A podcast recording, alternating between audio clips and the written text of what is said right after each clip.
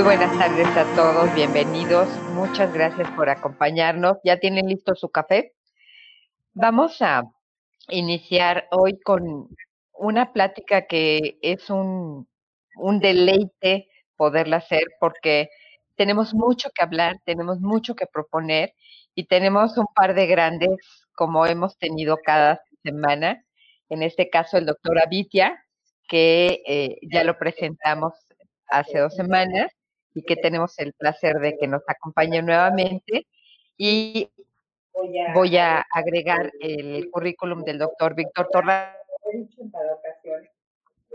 Son tan conocidos por todo el mundo y los conocen tan bien en tantos lados que no requerirían eh, que los presentáramos de nuevo, pero vamos a presentar.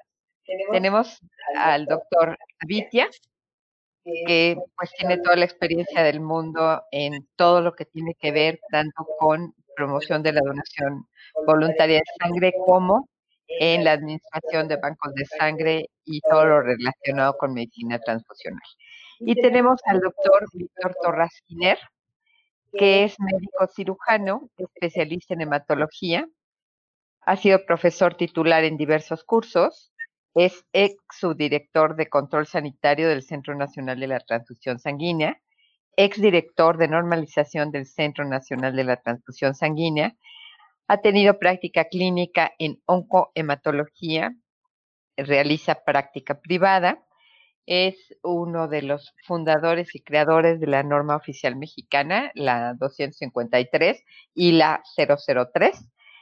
Em, es miembro titular de la Agrupación Mexicana para el Estudio de la Hematología y es uno de los asesores de lujo científicos de Blood.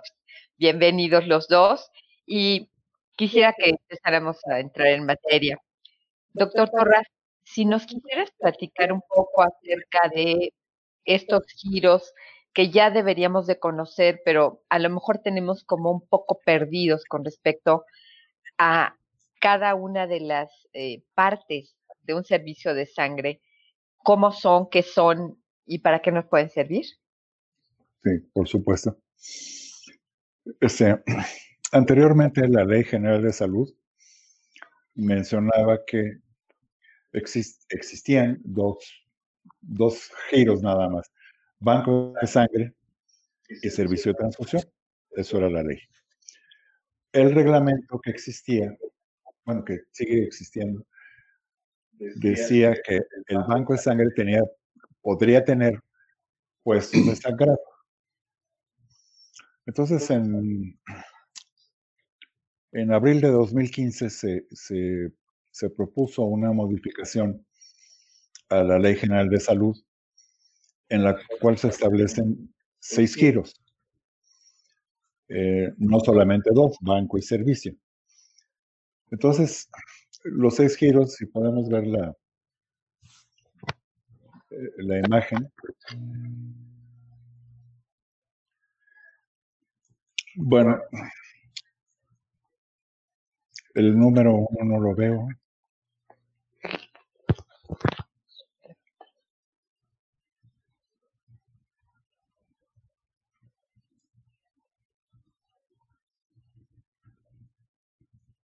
El primero es Banco de Sangre. Ese siguió igual. Es el establecimiento que lleva a cabo la selección del donante, la extracción, determinaciones analíticas para la detección de agentes transmisibles por transfusión, pruebas de inmunohematología, conservación, preparación, suministro, utilización y destino final de sangre con sanguíneos con fines terapéuticos. Es decir, el banco de sangre está facultado para hacer todo.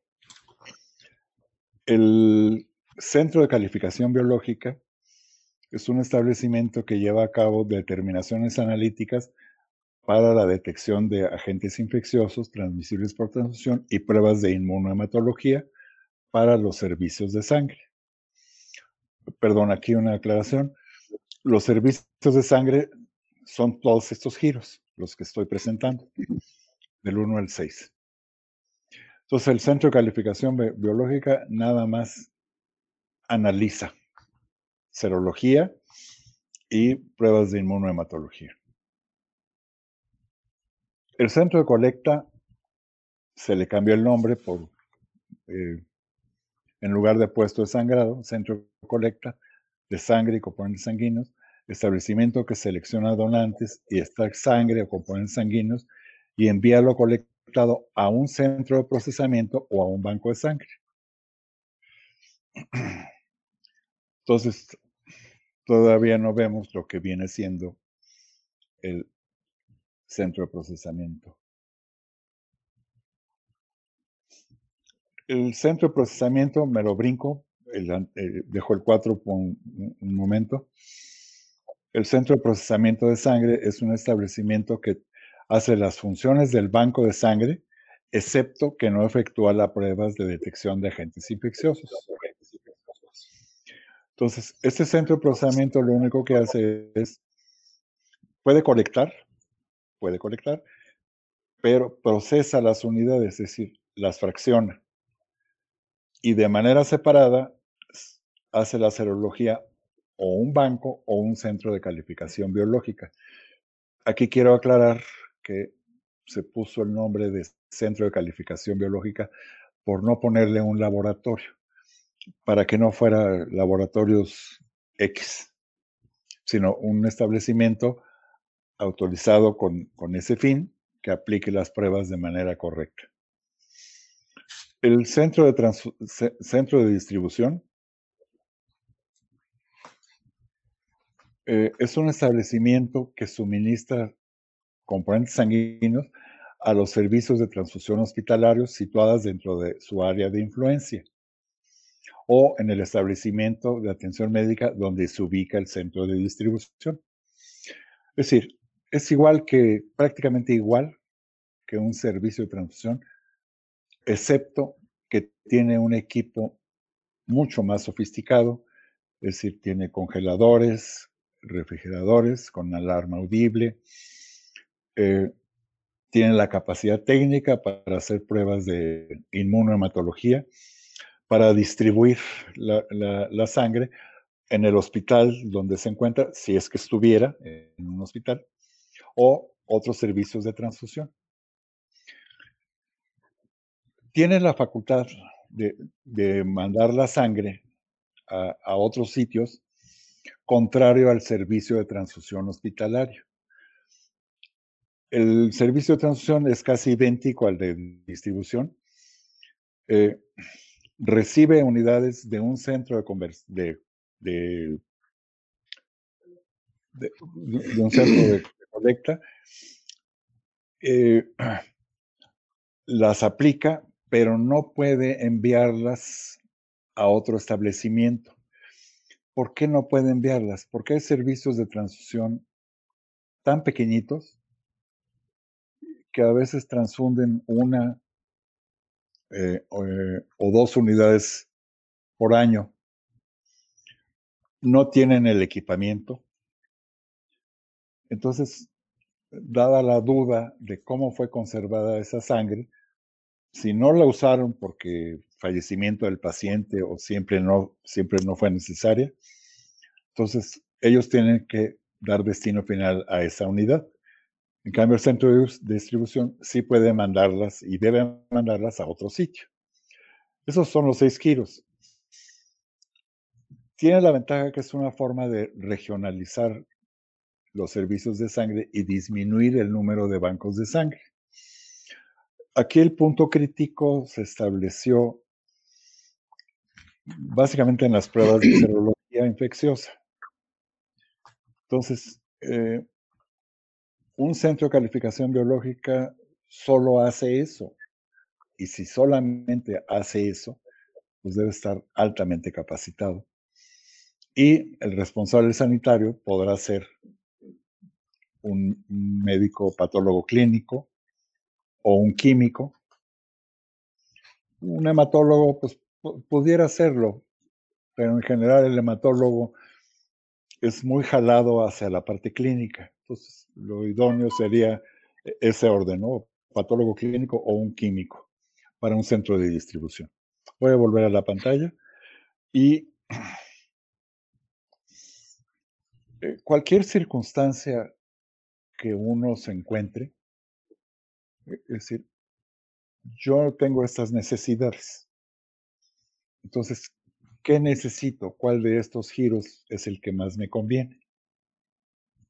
Entonces, este, aquí sí tendría que haber una asesoría por parte de, yo pensaría del Centro Nacional de la Transfusión Sanguínea, que le dijera, bueno, estas son tus necesidades, las plantea el usuario, esto es lo que te conviene tener.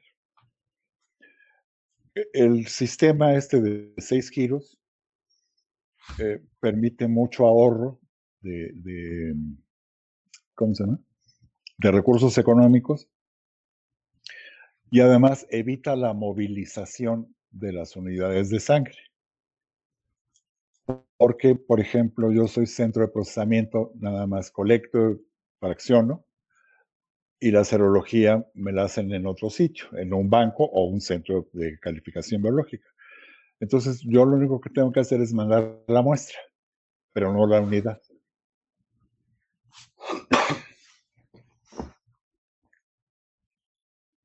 Listo. Entonces, no sé si alguno de ustedes quisiera o tuviera algún ejemplo eh, real de alguna necesidad existente eh, en su estado, en, o, aquí mismo en Ciudad de México, ¿no? Para que hagamos el ejercicio de qué es lo que nos conviene tener. Doctora Vitti, ¿nos podrías ayudar con eso, por favor? A ver, bueno, yo la tenía preparada para irme en, forma, pero ciertamente eh, hay que recordar que por la extensión del estado de Chihuahua, nosotros durante muchos años nos hemos visto obligados, aun cuando podamos aceptar que podemos estar fuera del, de la legislación, en manejarnos de una manera diferente. Las distancias aquí son muy lejanas.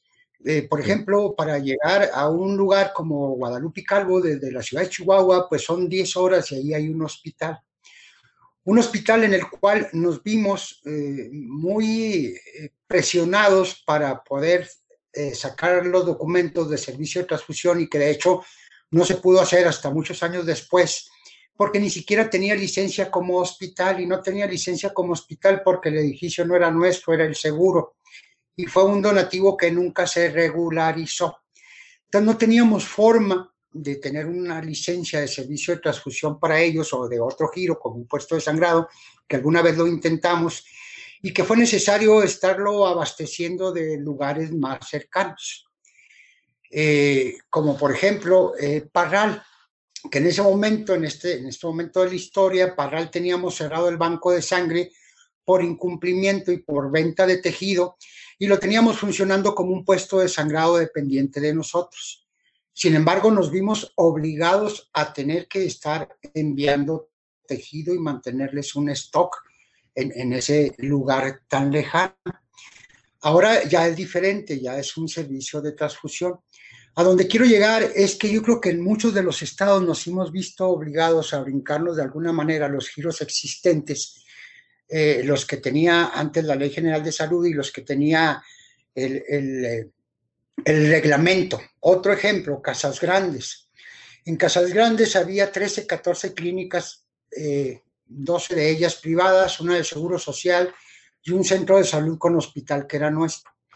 El centro de salud con hospital le sacamos una licencia de servicio de transfusión, pero era muy difícil para nosotros estar atendiendo las urgencias de los privados porque todos los días salían urgencias a las 10 de la mañana, a las 11 y no teníamos forma más que de enviarlo por paquetería, que era sumamente difícil, de tal manera que nos vimos obligados a tener una reserva en ese servicio de transfusión para poder distribuir en casos de urgencia a los demás. Claro, con la documentación eh, bien llena, con la justificación en el expediente del paciente, en el libro de egresos y una serie de, situaciones. Seguimos viviendo eso mismo ahora, pero ya no lo, ya no lo tenemos como eh, reserva en el centro de salud porque empezaron a, también a tener malos manejos. Que ahorita voy a comentar un poquito de la historia de lo que ha sucedido en la regulación sanitaria, que, que es algo importante. Pero, por ejemplo, otro ejemplo, tenemos un banco de sangre en Ciudad Cuauhtémoc, que es una de las entradas a la sierra.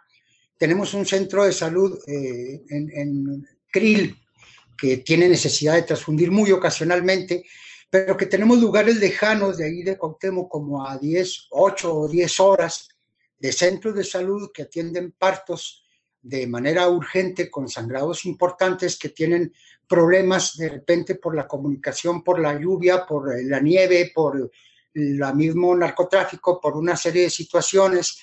Entonces, tenemos la necesidad de estar enviando a esos lugares eh, un recurso como la sangre, que a un establecimiento que no tiene licencia y que no tenemos forma de, sacarle una licencia porque no cumplen con los requisitos. Sin embargo, el tener una o dos unidades en ese lugar ha salvado vidas mientras llega la avioneta, mientras llega el médico, mientras se hace lo que se tiene que hacer. Me refiero al médico porque de repente mandamos de Huachochi un ginecólogo, un anestesiólogo a esos lugares en avioneta para poder atender la, la emergencia y primero tienen que estabilizarlo.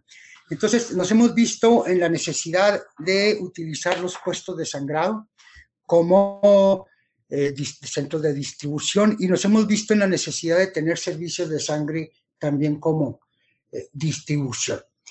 Eh, esto va a haber que buscar la manera, porque nuestra pregunta ha sido al Centro Nacional de Acofepris, necesitan una licencia, necesitan una dos, dos licencias, ¿cuál es la mezcla que se tiene que hacer para esto? Bueno, no sé si eso le tiene utilidad para exponer. Yo, yo considero esto.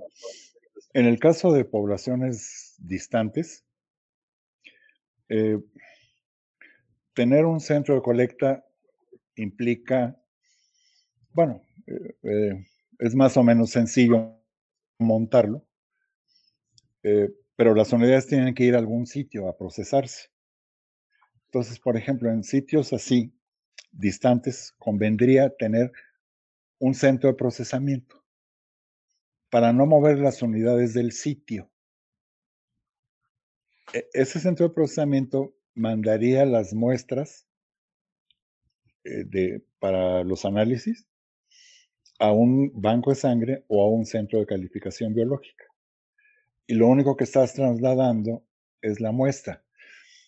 Porque si tú te imaginas un puesto, un centro de colecta, vas a tener que trasladar la unidad. Al trasladarla, y si son 10 horas, pues no vas a poder obtener este plasma fresco. Entonces, mejor que la, procesen ahí mismo, pero que la muestra sea enviada a, a, un banco o a un centro de calificación biológica. Entonces, la muestra es mucho más fácil de transportar, pues va este, congelada y no corre tantos riesgos de que se deteriore el, componente sanguíneo. Entonces, en, en ese caso particular, yo pondría un centro de distribución, perdón, un centro de procesamiento, porque lo único que requieres es, este, bueno, colectar la unidad y centrífugas para hacer la separación de los componentes. Y la unidad ya no se movió y te la analizaron en otro sitio. Sí, si me permite, eh, bueno, hablé de la historia, pero desde entonces nuestros puestos de sangrado procesan sus unidades ahí. Se les equipó para eso, porque era imposible tener eh, plasma fresco congelado y plaquetas en esos lugares ah, si eh. una unidad. O sea, a eso me refería cuando decía que nos estábamos brincando un poquito la normatividad vigente en ah, ese momento. o sea, nos vimos obligados. Sí, que ahora, ahí. Entonces, eso el único es, habría que cambiar el, giro por centro de procesamiento. El reto va a ser tener los lineamientos necesarios para cambiar el giro y tener las licencias que se requieren para ese funcionamiento. O sea, ahora sí que legalizar una maceta, ¿ah? O sea, eso es lo que tenemos que hacer. Ahora, yo considero lo siguiente. Eh, la ley es muy escueta porque es ley general de salud, o sea, es muy, muy general. Entonces, lo único que te va a decir es lo que yo mencioné, por ejemplo. Bueno, ni eso, no, porque no dice las definiciones, nada más enuncia los giros. Pero debe haber un reglamento que te diga este hace esto, este hace esto, este hace esto. Y el reglamento debe decir, el responsable sanitario debe reunir este perfil. La infraestructura, es decir, qué debe de tener en cuanto a tamaño de salas de espera, equipos, etcétera. Entonces, eh, falta ese reglamento que no se ha hecho. Ahora, tengo entendido que la, actual administración del Centro Nacional se está abocando al problema. Eh, he estado en reuniones con ellos para lo de la norma de, eh, de selvas troncales y he hablado con ellos de la necesidad de crear ese reglamento.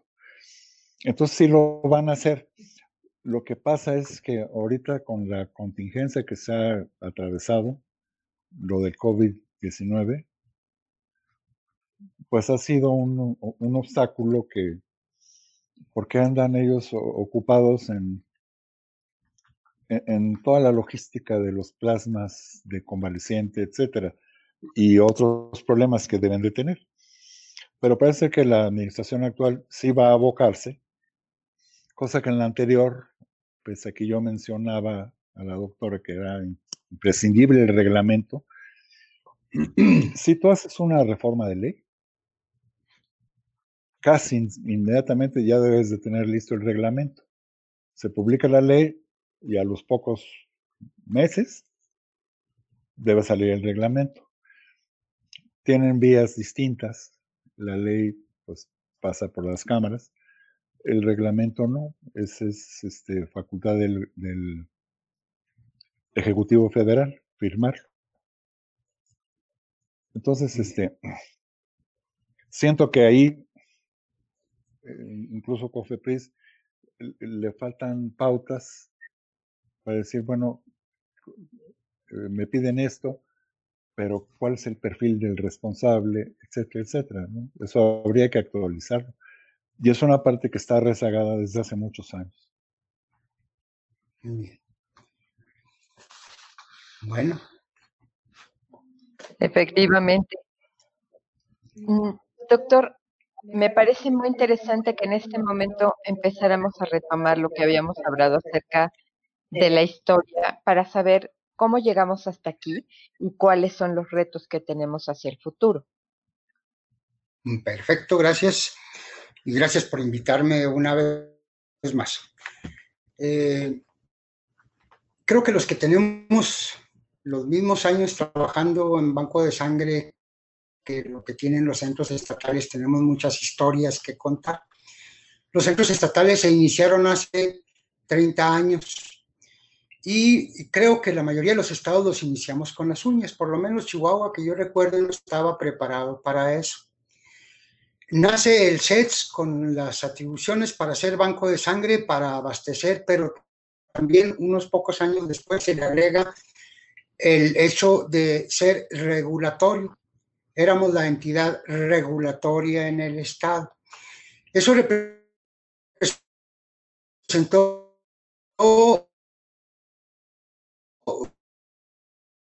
graves problemas, graves problemas, porque para empezar, pues ya sabíamos que la norma, la 003, había nacido de como ya lo comentábamos, ya empiezan a ser obsoletas y es necesario tener la oportunidad de estarlas actualizando.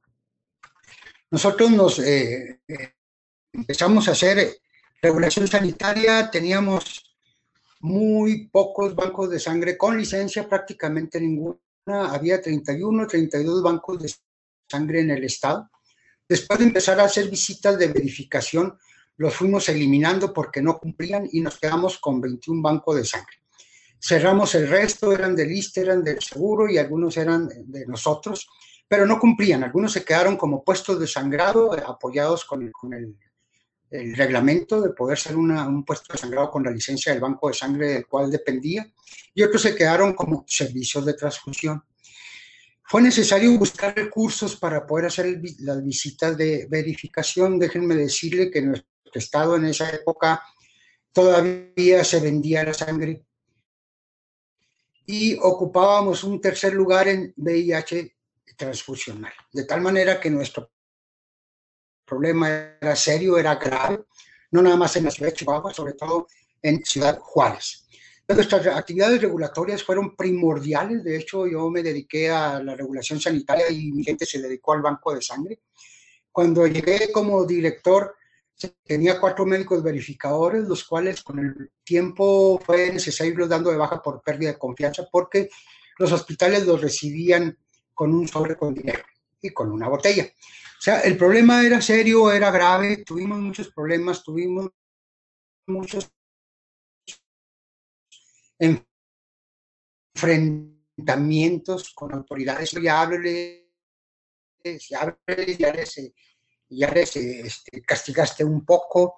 Hubo bancos de sangre que cerramos por un periodo de dos años y no lo abrimos hasta que cumplieron con todo, con infraestructura, con equipamiento, con plantilla suficiente e idónea, con los insumos, con la red fría, con todo lo que conllevaba.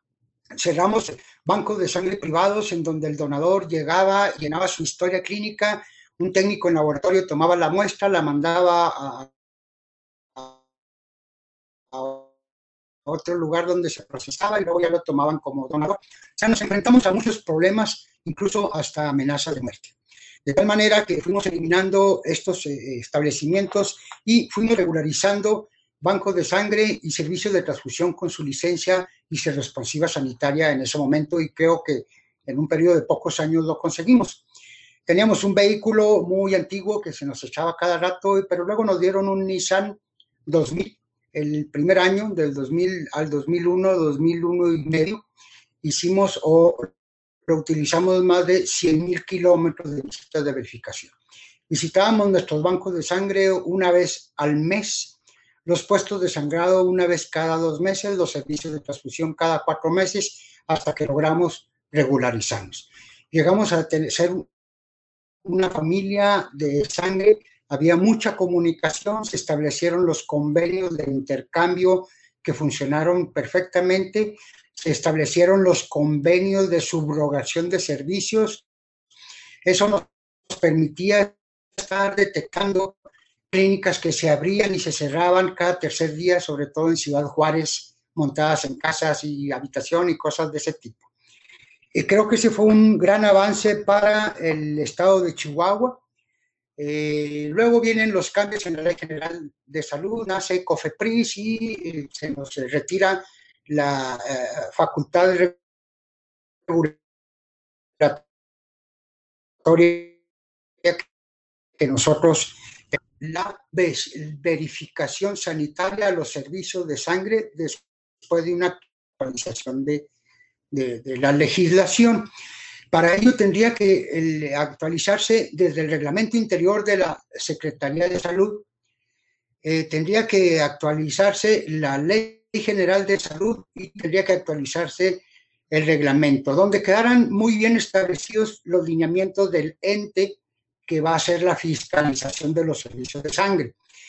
Sabemos que se firmó un convenio entre COFEPRIS y el Centro Nacional que se nos daba la atribución de que nosotros apoyáramos a la COESPRIS locales para hacer las visitas de verificación, lo que no se ha cristalizado, no se ha aterrizado y no se ha llevado a cabo.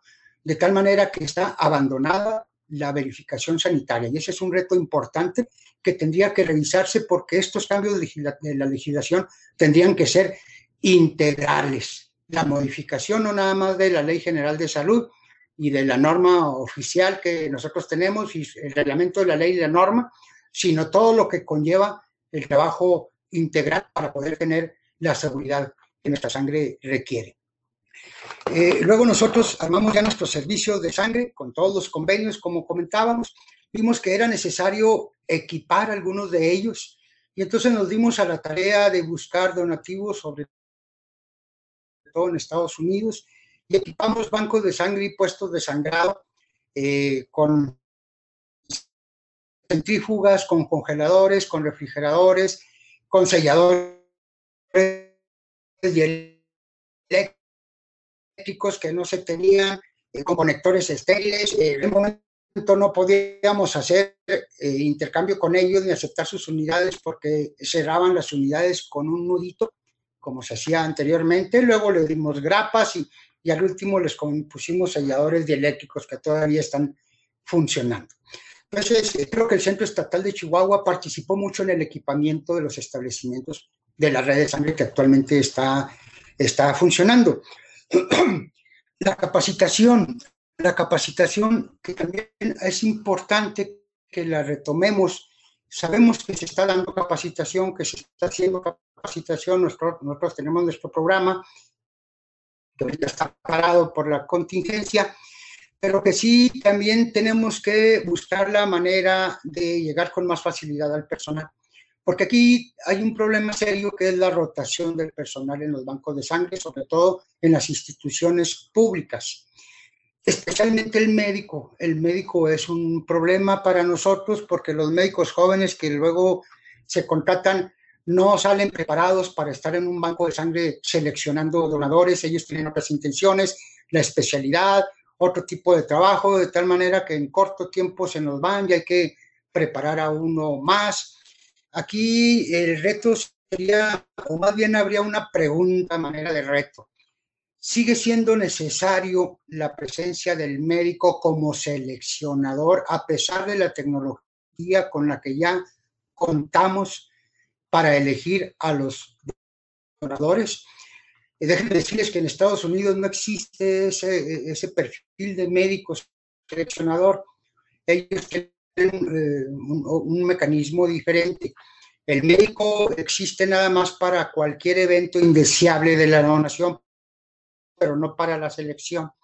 Entonces habría que ponernos ese reto.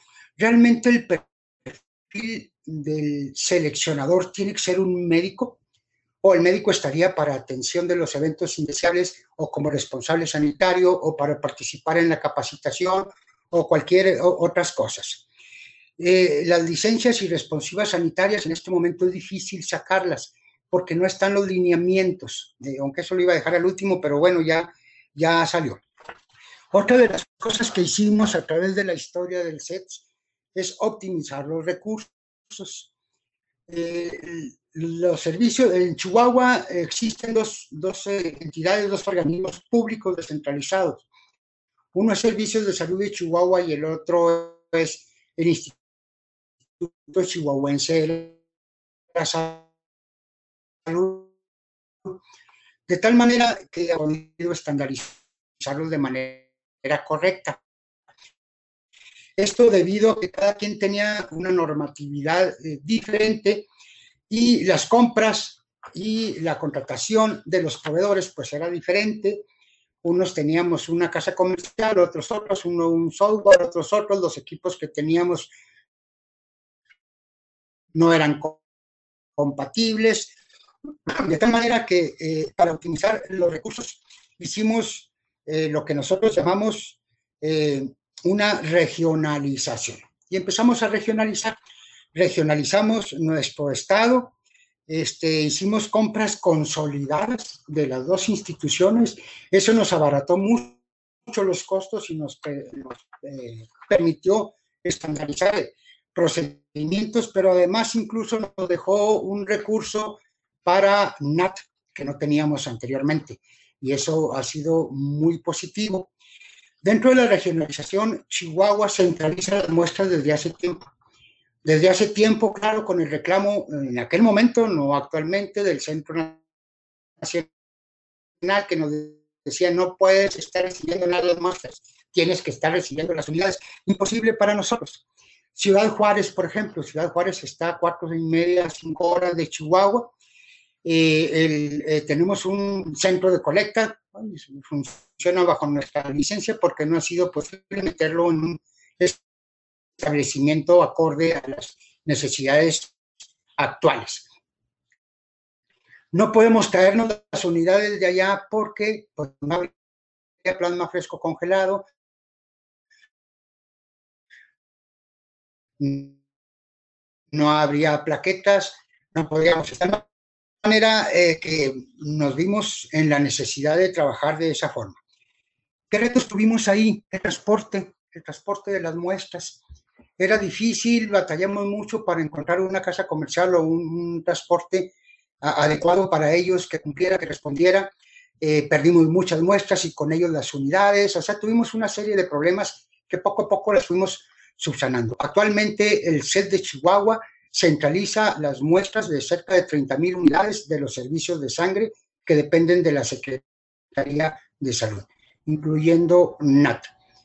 Eh, aquí vale la pena eh, comentar que ya hace tiempo que no se hace una licitación por recursos, tenemos problemas con la federación y una serie de cosas que, bueno, eh, valdría la pena revisar con cuidado. Entonces, otro de los retos es lo que ya comentaba el doctor Torras, el revisar las necesidades de infraestructura para cada uno de estos giros.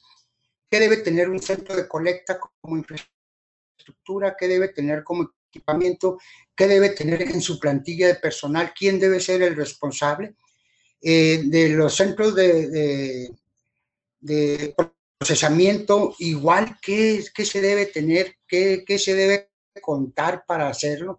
Si un centro de procesamiento debe ser, o puede ser centro de procesamiento y al mismo tiempo ser servicio de transfusión, debe tener dos licencias o nada más una, cuáles serían los lineamientos, debe haber dos responsables, como luego en COFEPRIS nos dijeron es que tienes que tener un responsable sanitario por cada uno de los giros,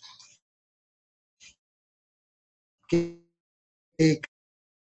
bueno, de momento, con todo respeto, el reglamento de la Secretaría de Salud para ver qué funciones va a tener COFEPRIS en todo esto, qué le toca hacer, cómo nos va a apoyar, porque necesitamos la fiscalización de los servicios de salud. Luego, después de todo esto, eh, de estar equipados, de tener eh, eh, plantillas completas, de estar capacitados. Entonces ya nos dio por entrarle a la donación voluntaria de sangre, sobre todo que el tiempo que teníamos para verificar lo dedicamos a promocionar la donación voluntaria de sangre. Y formamos nuestras redes de sangre. Tenemos una red de sangre estatal, una red estatal de sangre. Juárez atiende toda la ciudad de Juárez, que tiene 1.800.000 gentes, y nos ayuda un poquito en la zona norte con casas grandes. Nosotros en Chihuahua atendemos toda la ciudad de Chihuahua, todas las eh, ciudades cercanas y sobre todo la Sierra Tarahumara. El centro estatal es el encargado de conservar stock de reserva en la Sierra de, Chihuahua para evitar la muerte materna por, por hemorragia. Eh, aquí es donde empezamos a manejar lo que comentaba ahorita de la distribución. Tenemos lugares tan lejanos como un lugar que se llama eh, Chinipas o allá en el municipio de Guasapares, que está a 8 o 10 horas de Chihuahua, que, que, tienen un laboratorio muy pequeño, muy pequeño, que tienen un técnico, pero que la mortalidad materna es importante allá porque son zonas indígenas. Entonces tenemos que tener un stock de reserva en esos lugares, dos o tres unidades que se caduquen.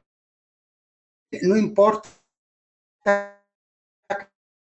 que se caduquen, que casi no se usan, no importa que casi no se usan, pero tenemos unidades de O negativo y en ocasiones de O positivo allá para aquellos, para aquellos lugares. Nuestra red de sangre está formada por banco de sangre y el centro de colecta, aunque tienen licencia de banco de sangre, están funcionando como centro de colecta y de distribución porque nos envían las muestras. Esto nos permite atender las necesidades. Tenemos un mecanismo que nos permite saber con qué stock cuenta cada uno de esos establecimientos, cuánto tiene, cuánto tiene este, de reserva, en qué se utiliza, y ese es un control diario que tenemos. Entonces tenemos una red de sangre cual nosotros nos sentimos bastante, bastante orgullosos. Eh, la tecnología de la comunicación nos permite que lo que entra en Parral, nosotros lo vemos desde acá, lo que sale de Parral, cosas de ese tipo. Y lo más importante de nuestras redes es que nos permite tener, insisto, stock de reserva en gran parte de la Sierra Tarahumara. Hay lugares que, comentaba ahorita, por ejemplo, Huachochi, hay un puesto, nosotros también hay un, un CAPS, un centro de atención primaria a la salud, que lo tenemos habilitado como puesto de sangrado. Lo tenemos habilitado como puesto de sangrado, nos iba muy bien en las colectas, pero de repente tuvimos un brote de paludismo en el fondo de la barranca. Entonces, obligados a estar tomando donadores ahí porque no hacemos gota gruesa ni cosas de ese tipo. Entonces, ese, ese puesto de sangrado, centro de colecta, ahorita está funcionando como un centro de distribución. De ahí mandamos nuestras unidades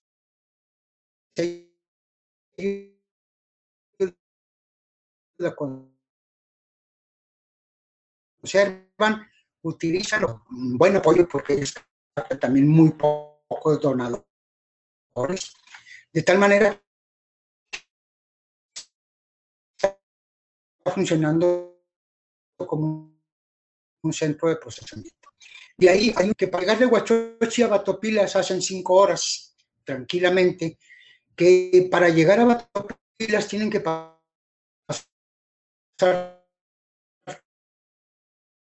tres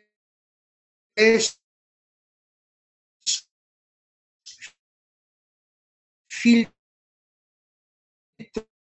de narcotráfico, pacientes o mandar pacientes o sacar pacientes, y tenemos de reserva, es necesario equiparlos con una red fría, pero para poder tener una red fría en ese lugar, pues bueno, tuvimos que eh, buscar la manera de tener una planta de emergencia, que fue muy difícil bajarla por las condiciones de los caminos. Ahorita ya hay una carretera un poquito adecuada, pero son de los, de los retos que nosotros tenemos.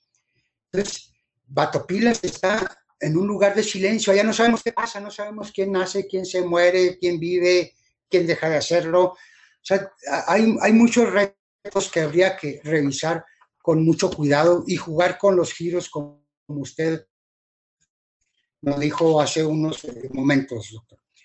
Ahora, en este momento, insisto, Chihuahua está más organizado, tiene su red de sangre, centralizamos las muestras, estamos funcionando con centros de colecta, aunque todavía no tienen una licencia o una responsiva, porque no hemos tenido una respuesta correcta de COFEPRIS de qué es lo que requieres para tenerlo. Si nosotros para sacar nuestra licencia tardamos dos años, pero al fin del año pasado salió. Entonces, sí es necesario y es un reto importante encontrar mecanismos que nos permitan que sea más sencillo más sencillo regularizar nuestros establecimientos. Pero además, dentro de los cambios a la legislación, tendría que quedar mecanismos que permitieran estar actualizando de manera rápida y oportuna, sin tener que esperar tantos años a que el Congreso y a que la Unión. Habría que dejar abierta la posibilidad, ya que continuamente hay actualización de equipamiento y que entonces tenemos que estar haciendo cambios. Y cambios que tendrían que ser rápidos, rápidos. No sé cuál sería, pero ese sería otro reto importante. Sí, este, hasta aquí, salvo preguntas o comentarios, con todo gusto. un, comentario. Claro. Mira, yo, sé que en, otros países el médico que se, perdón, la persona que selecciona el, donante no es médico. Eh, aquí, lo que pasa es que no recuerdo si eso está en un artículo de la ley o del reglamento. Sería más fácil del reglamento, porque decía ese artículo, eh, la selección del donador y el receptor debe ser tomada por, un sol, por, el médico. ¿Ahora sí me escuchas? La sí, señor, ya lo estoy escuchando. La, selección del donador, si es hecha por un médico o no, depende de qué instrumento jurídico lo diga. O es la ley o es el reglamento. Dice, la selección del donador y del receptor debe ser hecha por un médico pero se podrían hacer, dejar ese general, porque en células eh, troncales, pues sí tendría que ser un médico el que selecciona al, al, donante, ¿no? Y el receptor, pues no hay duda, tiene que ser médico. Pero en sangre podría haber eh, que, fuera plausible otro tipo de personal sanitario capacitado. Eh, otra de las ventajas que me vino a la mente de los seis giros es que habiendo, no sé si nos escucha este José Antonio Arroyo, no recuerdo cuánto es el número de bancos de sangre que existen en el país, o no lo sé actualmente, 500 y algo. Para el control de calidad externo, imagínate la cantidad de muestras que tienen que enviar para control de calidad externo. Si tú reduces el, el número de bancos, nada más mandas control de calidad externo a centros de calificación biológica y a bancos de sangre. Y ahí habría una economía y una rapidez en, el desempeño de esto. Ahora, lo del responsable sanitario, que si debe tener cada giro un responsable sanitario, pues nosotros pensábamos que sí, porque eh, antes decía que el, el responsable del banco era responsable de lo que ocurría en un centro de colecta. Pero a veces el centro de colecta estaba muy lejos y no lo supervisaban y, nada. Y, uno es responsable de lo que uno está haciendo. Entonces, si estás en el centro de colecta, tú eres responsable de mantenerlo en condiciones óptimas y que las cosas funcionen como, como es debido. Ahora, todo eso pues tiene que asentarse en algún documento y yo creo que es gran parte de lo que he dicho es de reglamento. La norma es meramente técnica. Y esto que estamos hablando pues no es tanto técnico, es de otra, de otra naturaleza. Son, son mis comentarios, este, Alfonso. Muchas gracias a los dos. Perdón, doctor, ¿puedo interrumpir un momento? Porque tenemos muchos comentarios en el, en el chat y me parece muy interesante. No los voy a nombrar en orden porque al final eh, han sido muchos, pero eh, precisamente aprovechando esto, doctora Malagón, un abrazo. Dice, doctora Vitia, es un gusto saludarlo. Mi comentario es respecto al examen médico hecho por médicos en nuestro país más bien yo lo veo como una fortaleza y no eh, mirar con posibilidades, ay, perdón, con posibilidades de eliminarlo. El hecho de que algunos países estén haciendo encuesta en línea por el tema de la contingencia me parece adecuado para que el donador llegue a donar prácticamente, eh, que llegue a donar prácticamente cumpla con los requisitos. Sin embargo, no sea para eliminar el examen médico de selección. Y antes de, de, pedirles que, que, por favor respondan, abrazo a todos los que están. Eh, José Antonio Arroyo, ya vimos que estás por allí y estás invitado para dentro de dos miércoles, enfrente de todo el público. Adelante, por favor, si nos pueden aclarar es, esta opinión que expresaban con respecto al examen médico no hecho por médicos o a la entrevista clínica no hecha por tiene, sus, sus, bemoles porque, por ejemplo, hacer, entrenar a una persona a que haga las preguntas de forma adecuada y obtener una respuesta veraz, depende también de su capacitación y de cómo plantee las preguntas. Pero hay la otra parte que es este, la exploración física, que es muy breve. Por ejemplo, palpar adenomegalias, pues no es tan fácil. Entonces, y me refiero pensando en, padecimientos, pues no tanto el VIH que cursa con adenomegalias, pero hay otras enfermedades sistémicas como sífilis, este, salmonella que tienen adenomegalias. Claro, pueden ir acompañadas de otros síntomas, ¿no? Entonces ahí sería una cuestión de elaborar, de elaborar un consenso con un grupo de trabajo este, aunque sí, en esencia es, pues, es bueno que sea médico, ¿no? Pero eleva los costos, porque el médico cobra más.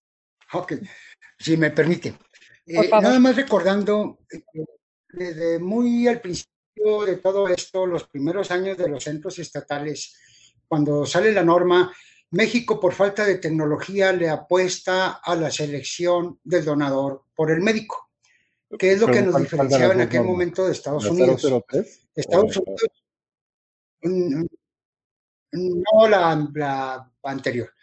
A ver, este, de nuevo, me parece que México le apostó más a la selección del donador por parte del médico, porque no teníamos la tecnología que ahora tenemos para descartar eh, las enfermedades eh, eh, contagiosas por, por transfusión. además de otra cosa, no teníamos tampoco la cultura y no la tenemos de una donación voluntaria de sangre. De tal manera que no era nada más gente sana la que se nos acercaba y todavía no somos gente sana, también es gente enferma la que se nos acerca. Era una idea que me nació en un momento dado por la dificultad que tenemos para conservar nuestros médicos.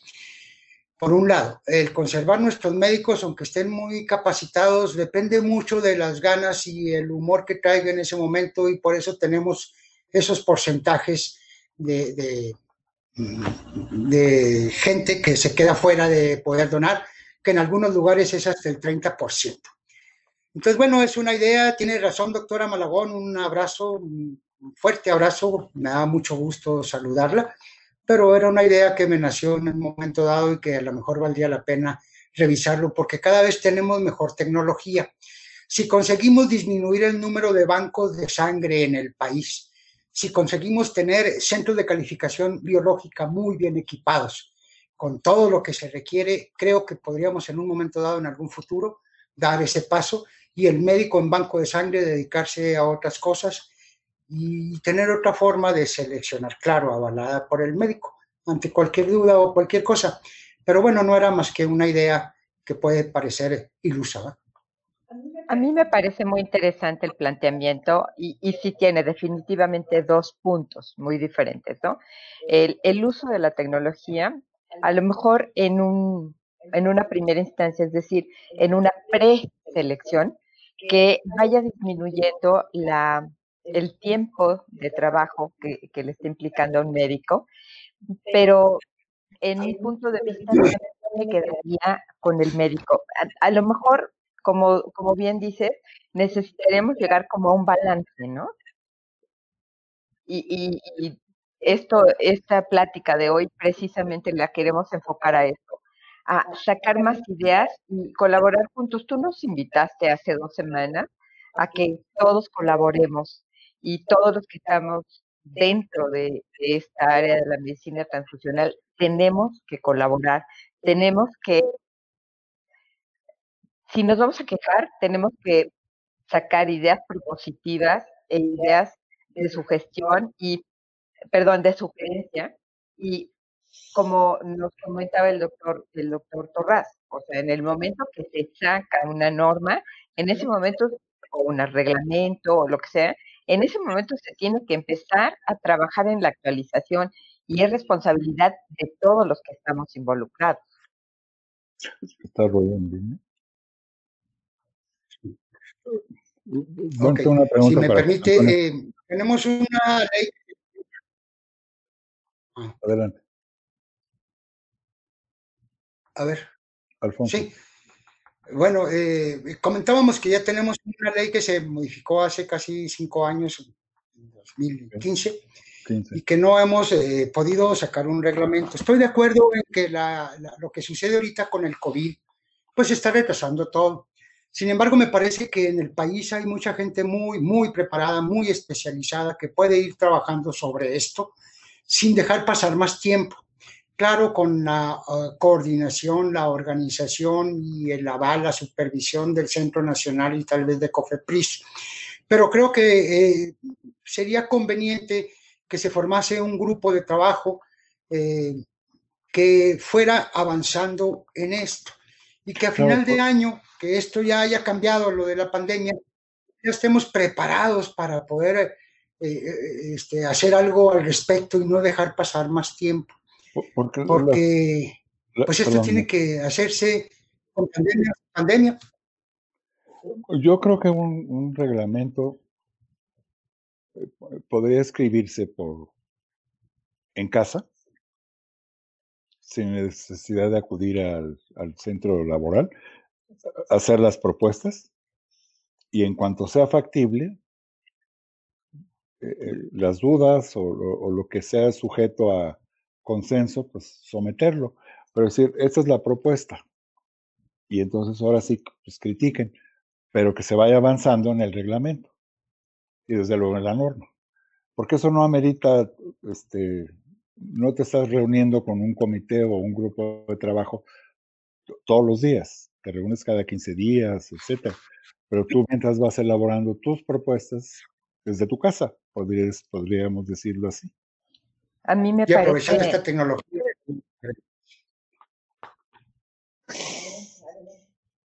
Que aprovechando la tecnología que nos da actualmente las TICs eh, de las videoconferencias, pues es que esto se puede estar haciendo desde su casa, desde su oficina, desde donde estemos, sin alterar el demás trabajo que se está realizando para el control de la pandemia. Así Me parece, creo. Tiene razón, sí, estoy de acuerdo. Y hay gente muy valiosa, muy valiosa con mucho conocimiento. Así es, así es. De hecho, aquí, eh, si están ustedes de acuerdo, yo diría, este, a ver, levantemos la mano y vamos comenzando a formar grupos de trabajo. Efectivamente, este momento de teletrabajo, de trabajo en casa, etcétera, nos da la oportunidad, justamente como lo han dicho ambos, de que empecemos a, trabajar y en el momento que haya la oportunidad, ya esté esto trabajado y se pueda empezar a, lanzarlo, a discutirlo según el, área de experiencia de cada uno. Me, me, parece que es así de, a ver, ya está, aquí la propuesta, ¿quién levanta la mano? ¿No? A ver, aquí Toño nos decía que hay 487 bancos de sangre y nos está eh, comentando que efectivamente es algo que parte de lo que tenemos que cambiar. Me gusta mucho la idea que manifestaban los dos con respecto a ver en los sitios específicos qué se necesita. Pues a lo mejor en este sitio, eh, por eh, situación geográfica, por volumen, por lo que sea, ah, se necesita un centro de calificación biológica y uno de distribución. O eh, cómo que, se pueda ir funcionando a todos los servicios de sangre a qué giro específico es el que deben de ir teniendo en este momento.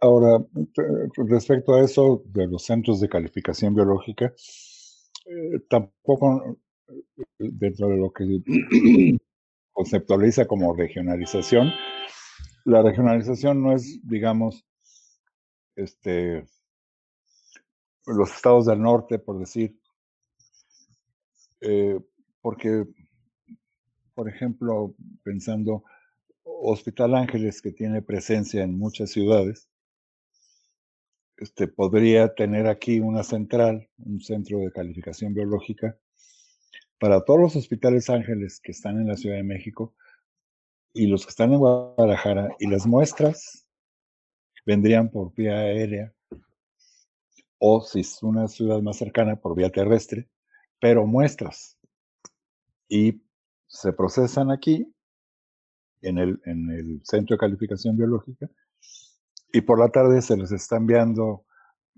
por la tarde o la hora que fuera, porque el centro de calificación biológica pues procesa muchas unidades, muchas muestras, perdón, este, eh, ¿cómo se llama?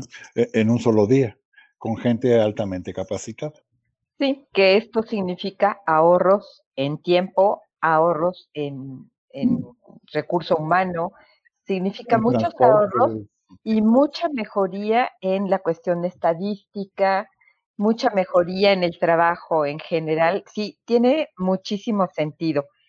Yo eh, aquí voy a sacar una, un comentario que hay aquí, que es de un comentario con que comparto contigo, Omar Marín, que dice, doctores, yo en, ignorancia y arrogancia eh, por muchos años me pregunté por qué el médico debe ser responsable y no el químico, por qué el médico debe, eh, eh, por qué debe, debe evaluar el, médico y no el químico al, al donante. No, pero, es un reto, ¿no? Ya, ya estamos diciendo que no necesariamente, porque un centro de calificación biológica puede perfectamente ser un químico. Sí, completamente de acuerdo. no es que un médico, pues digo, el químico eso se dedica. O puede ser un patólogo clínico que finalmente es. Sí, realmente eh, necesitamos reunirnos más. Aquí alguien está diciendo que por qué no este, nosotros formamos grupos de trabajo y yo les diría, ¿por qué no todos formamos grupos de trabajo? Todos tenemos mucho que aportar. Como dice el doctor Avitia, si hay gente valiosísima con una gran cantidad de experiencia que la tenemos actualmente a la mano aquí en el país y además podemos recurrir a ayudas internacionales si son necesarias, pero es de ya empezar a formar grupos de trabajo y auxiliar también al Centro Nacional en, en, ese aspecto, porque al final, si nosotros tenemos ya formados los grupos de trabajo, en el momento que el Centro Nacional, ya por cuestiones de, de la pandemia, pueda hacer alguna liberación, ya tenemos preparado los documentos, ya se pueden poner a discusión, etcétera. Aquí es reiterar la invitación que nos ha hecho el doctor Avitia de formar grupos de trabajo ya. O sea, algunos tenemos más experiencia en una cosa, otros otra, pero al final creo que todo mundo tiene que aportar porque cada cabeza es un mundo. Entonces, realmente creo que todos podemos aportar. Aquí es pedirles que seamos muchos los que levantemos la mano y vamos haciendo grupos de trabajo que los hagamos así, con, con trabajo desde casa. O sea, al final no tiene que implicarnos eh, desplazamientos ni nada por el estilo, sino que nos tiene que implicar trabajar, ¿no? Pero, pero la propuesta base para trabajar en algún documento tiene que surgir del órgano rector, que sería el Centro Nacional, es decir, esa es la propuesta, porque ellos conocen este, la actualidad del país y entonces con los grupos de trabajo colaboradores pueden enviar sus propuestas con periodicidad y hacer comentarios y nosotros de manera separada reunirnos, no necesariamente físicamente, vía telefónica, vía video, video chat o como se llame, y, dialogar los temas, ¿no? Para hacer una propuesta más aterrizada al Centro Nacional de la Transfusión. Tienen, tienen toda la razón. Este, aquí invitamos al Centro Nacional a que nos invite, que, que vaya haciendo grupos de trabajo, que nos invite a trabajar y aquí están muchas manos levantadas para, para poderlo llevar a cabo. Sé que hay una voluntad muy importante en que las cosas se modifiquen, que se modifique todo lo que se necesita modificar y muchos tenemos muchas cosas que decir. Entonces, eh, aquí está la invitación también para el Centro Nacional de qué hace falta, qué necesitamos hacer y con todo gusto aquí ya vemos muchos que estamos dispuestos a ayudar. Me encantaría poder mandarle un abrazo y un beso a todos los que están aquí presentes y estoy disfrutando de esta plática muchísimo. Pero se nos está empezando a acabar el tiempo y me gustaría que, que fuéramos cerrando. Yo por mí seguiría platicando aquí durante días. Pues sí, pero tenemos que cerrar. sí. Este, doctor Avitia, ¿algún comentario? Ah, yo, tengo un comentario, perdón. Yo creo que si, si yo voy a poner un, un establecimiento en alguna región del país o lo que sea, me, acercarme al Centro Nacional y decir, estas son mis necesidades, pero que el centro me asesorara, el Centro Nacional de la Traducción, no COFEPRIS, que dijera al centro, sabes que te conviene esto.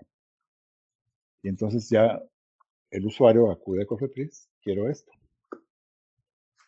Eso es lo que yo pienso, porque los expertos pues están ubicados en el centro, en el centro nacional. y el poder de convocatoria está ahí, ¿no? Así es. Exactamente. y ya COFEPRIS dice, bueno, ya una carta que emitió el centro, esto es lo que yo aconsejo que tenga. Y COFEPRIS, pues que, bueno, agilizar las licencias, ¿no? Si hay tantos atrasos. Pero ya ahí no podemos nosotros intervenir. Muchísimas gracias, Víctor. Eh, Alfonso, algo, algo con lo que quisiera cerrar. Sí, el último comentario que usted nos mostró ahí me abre más los ojos de los que ya lo tengo y me permite humildemente retractarme de la propuesta de el cambiar el médico por otra persona que seleccione. Eso por un lado. Por otro lado, ya como cierre, y mi sueño sería que realmente saliera una legislación sanitaria muy actualizada de tal manera, y disculpen la expresión, que terminara con todos los bancos de sangre que tienen muy poca captación al año y que representan un riesgo y un dispendio de recursos que podríamos utilizar para otro lado. Si en este sueño conseguimos una legislación en corto tiempo, nos permitiría disminuir el número de bancos de sangre, nos permitiría regionalizar, nos permitiría optimizar recursos y ofrecer sangre más segura más oportuna y con equidad en todo el país. Y el otro sería pues la donación voluntaria de sangre, que es mi sueño enorme de todos mis 30 años de vida de trabajo, que fuera una actividad intersectorial, porque no es nada más el sector salud el responsable de la donación voluntaria de sangre. También tienen que ver todos los demás sectores, el sector educativo, el sector empresarial, el sector productivo, todos los demás. Y como lo decía la vez pasada, si estamos pensando en atención primaria a la salud, nuestras actividades tienen que ser con un enfoque intersectorial. Y es todo, es cuanto. Muchas gracias, Alfonso. A ustedes. Pues muchísimas gracias, de verdad. Disfruto tanto estas pláticas y sé que quienes están acompañándonos también las están disfrutando muchísimo. Eh, tienen la forma de contacto con, los doctores, entonces si eh, requieren contactar directamente con ellos y, insisto, seguir levantando las manos, este, sigamos levantando las manos y diciéndole a la autoridad, aquí estamos, queremos trabajar. Entonces, como, como sugiere Víctor, díganos por dónde y aquí estamos. Muchísimas gracias por estar. Les agradezco muchísimo. Voy a sacar un anuncio parroquial a los bancos de sangre que eh, ya les eh, hemos otorgado el sistema de citas. Les vamos a estar mandando una encuesta de calidad muy breve para que nos empiece a dar indicadores de cómo lo estamos haciendo, si tenemos algún problema, si nos hemos comunicado correctamente. Entonces, para que por favor, en cuanto les lleguen estas encuestas, nos hagan el favor de enviarlas de regreso para, para una retroalimentación adecuada. Y un gran abrazo a todos. Feliz Día del Maestro. Ya sé que está atrasado, pero feliz Día del Maestro hace unos días fue. Les mandamos un abrazo a todos los que nos están escuchando, que muchos han sido profesores, a este par de profesores de lujo que tenemos, a muchos de los profesores que nos están escuchando, un gran abrazo y nos estaremos viendo el miércoles de la semana que viene. La sangre y los amigos nos siguen conectando. Que pasen muy buena tarde. Hasta luego. Hasta luego. Por eso la importancia de donarla a los demás. Adentro de tus venas lleva solidaridad, vamos salvando a los demás. Y para muchos es urgente, no se puede esperar.